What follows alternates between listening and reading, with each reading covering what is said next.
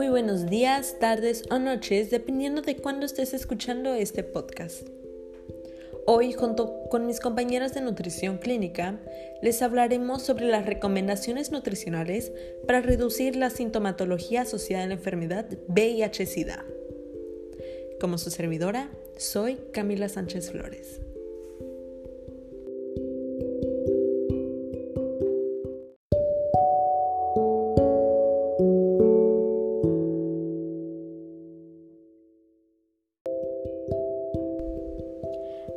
Empezaremos con una breve introducción. Empezando, ¿qué es VIH-Sida? Este es un virus que se puede transmitir mediante el contacto con la sangre, el semen o fluidos vaginales infectados. Ahora se preguntarán, ¿cómo es que el VIH-Sida se relaciona con la nutrición? Aquí tenemos un punto importante. Algunos de los enfermos de VIH-Sida a menudo no consumen los, los alimentos suficientes. Y aquí tenemos varios puntos del por qué.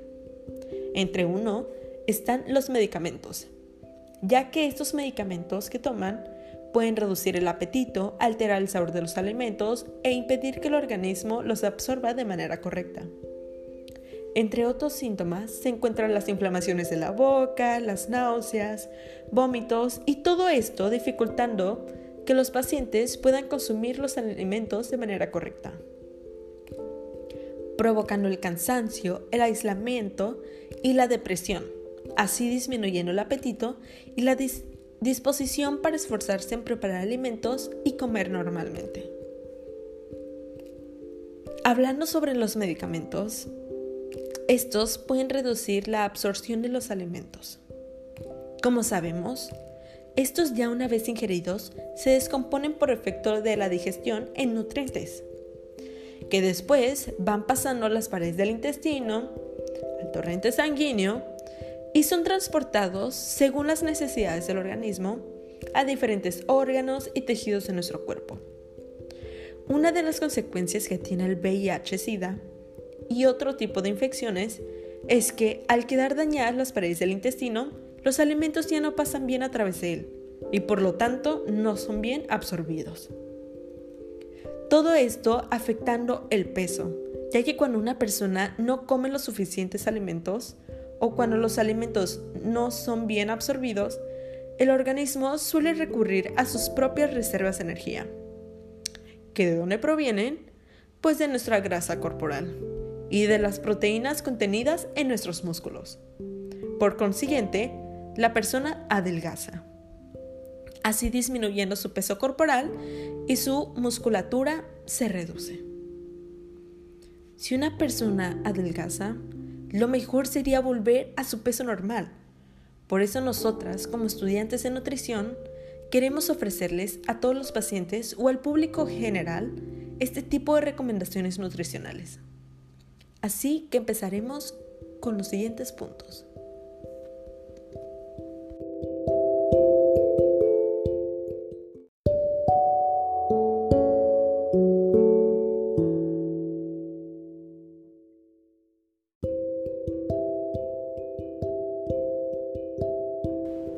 Gracias a mi compañera Camila por ceder la palabra. Bueno, pues yo les estaré hablando sobre recomendaciones nutricionales según cada síntoma y signo. Como primer punto, pues tenemos la pérdida severa de peso. Pues para esto se aumenta de peso comiendo más o consumiendo mayores porciones y aumentando el número de comidas y comiendo una variedad de alimentos como se ha señalado en el capítulo anterior continuación se darán algunas indicaciones para aumentar de peso. Punto número 1. Comer más alimentos básicos como arroz, maíz, mijo, sorgo, trigo, pan, patatas, batatas, ñames y bananos. Punto número 2. Aumentar la ingesta de frijoles, productos de soya, lentejas, arvejas, cacahuates, manteca de cacahuate y semillas como girasol y sésamo. Número 3. Consumir todos los tipos de carnes, aves de corral, pescados y huevos con la mayor frescura posible. La carne picada, el pollo y el pescado son más fáciles de digerir. Los despojos como ya sea riñones e hígado pueden ser las carnes menos caras. Número 4.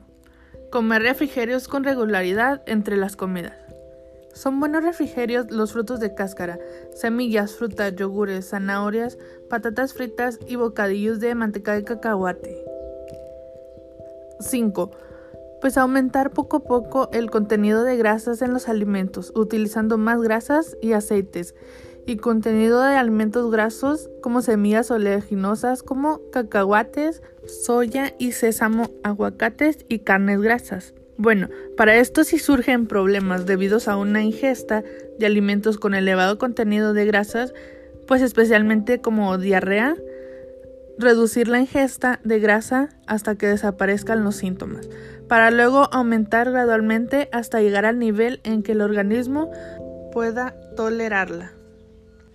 Número 6. Incorporar a la dieta más productos lácteos como leche entera, leche agria, mantequilla, yogures y quesos.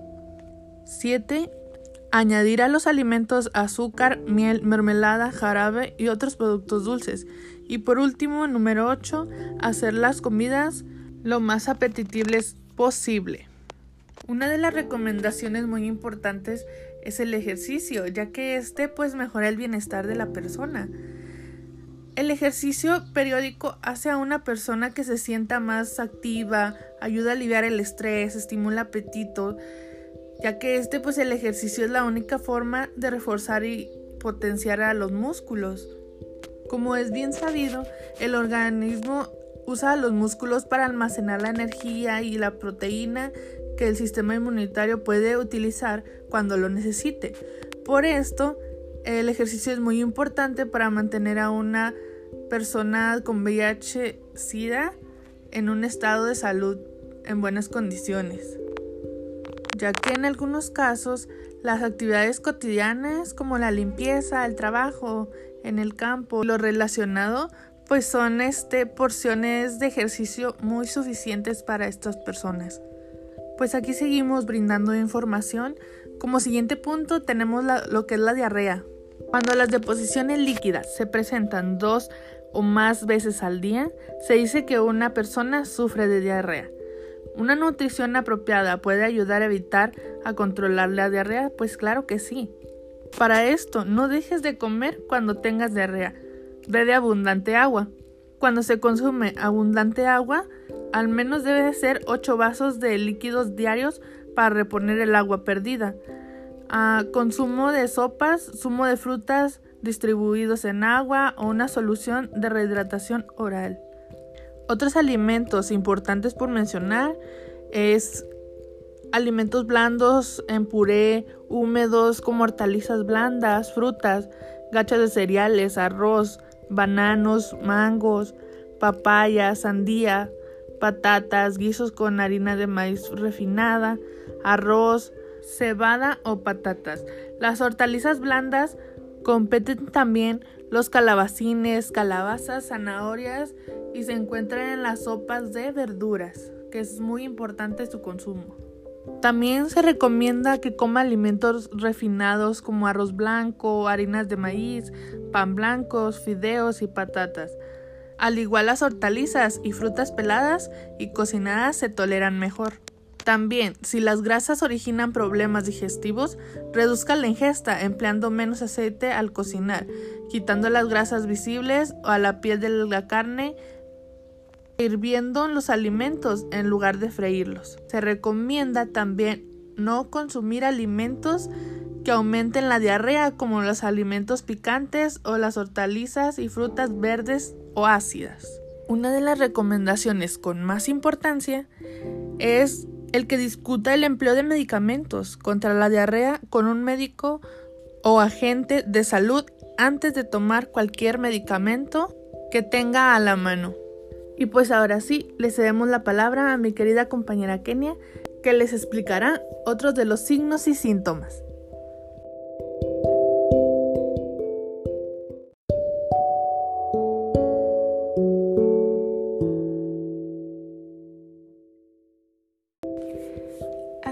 Como mi compañera Briana les explicó, existen distintas recomendaciones nutricionales según cada signo o síntoma que el paciente presente. ella ya les mencionó para la pérdida severa de peso y la diarrea. Ahora yo, Kenia Castellón, les explicaré para el no apetito, las náuseas y vómitos.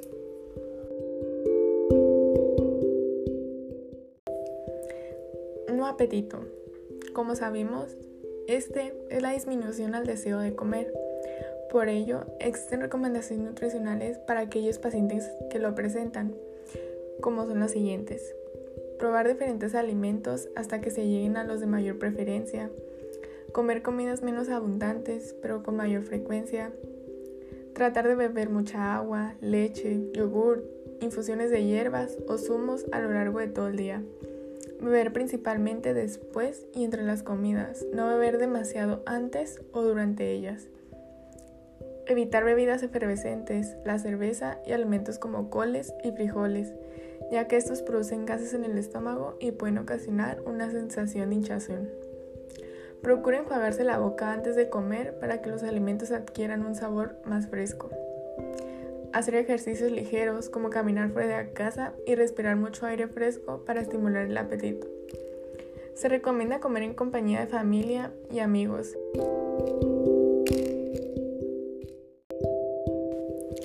Ahora les mencionaré las recomendaciones nutricionales para náuseas y vómitos. Se recomienda comer en posición sentada o sentado. No se acueste antes de una o dos horas después de haber comido. Beber abundantemente agua después de las comidas. No preparar usted mismo los alimentos, ya que el olor de los alimentos que se están preparando o cociendo puede incrementar la sensación de náuseas. También existen alimentos recomendables y alimentos que se deben de evitar. Dentro de los alimentos recomendables está el comer alimentos blandos y volver a comer alimentos sólidos una vez que los vómitos desaparezcan. Podrá conseguir aliviar la sensación de náuseas oliendo cáscaras de naranjas o limones frescos. Y dentro de los alimentos que se deben de evitar están los alimentos grasos y los alimentos muy dulces, ya que estos pueden intensificar las náuseas. Procure eliminar de la dieta un alimento a la vez y comprobar si su carencia es benéfica.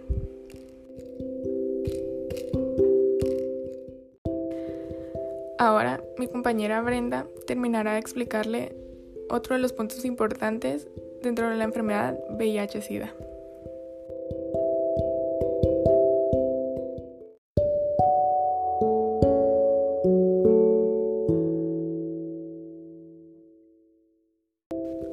Recomendaciones nutricionales según la sintomatología por fármacos.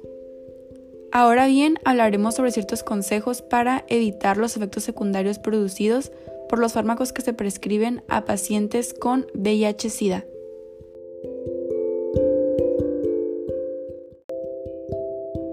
los cuales se conocen como antirretrovirales. Entre estos medicamentos, en su nombre genérico, encontramos la sidobudina, que se recomienda comer 30 minutos antes de tomar el medicamento o una hora después, o ingerir con comida baja en grasa. La didanosina se recomienda tomar media hora antes o dos horas después de cada comida. Indinavir debe tomarse una hora antes o después de las comidas. Ingerir con suficiente líquido. No debe consumirse con alimentos altos en grasa o proteínas. Posteriormente tenemos la salcitadina junto con la efavirenz, que esta se recomienda tomar con el estómago vacío, ambas preferiblemente antes de dormir. De igual forma podemos encontrar el saquinavir y se debe de tomar entre los 5 minutos y las 2 horas posteriores a una comida completa. El alto contenido de grasa aumenta su absorción. Bueno, existe una gran lista de fármacos. Faltaron algunos de mencionar, sin embargo se incluyeron los de mayor importancia. Y ahora brindaremos recomendaciones para la tolerancia al sabor de los medicamentos. La primera es consumir los medicamentos acompañados de leche, jugo no cítrico, chocolate, flan, crema, pudín o helados. Abrir las cápsulas y mezclarlas con gelatina, flan o jugos no cítricos para enmascarar los sabores. Antes de tomar los medicamentos, masticar o probar alguna pastilla, hielo para disminuir el mal sabor de los medicamentos. Comer alimentos de sabor fuerte como queso bajo en grasa, sirope, pastillas. Recordar que estas recomendaciones se aplican según el tipo de medicamento que esté consumiendo el paciente y las indicaciones dietéticas mencionadas, así como síntomas que se presenten.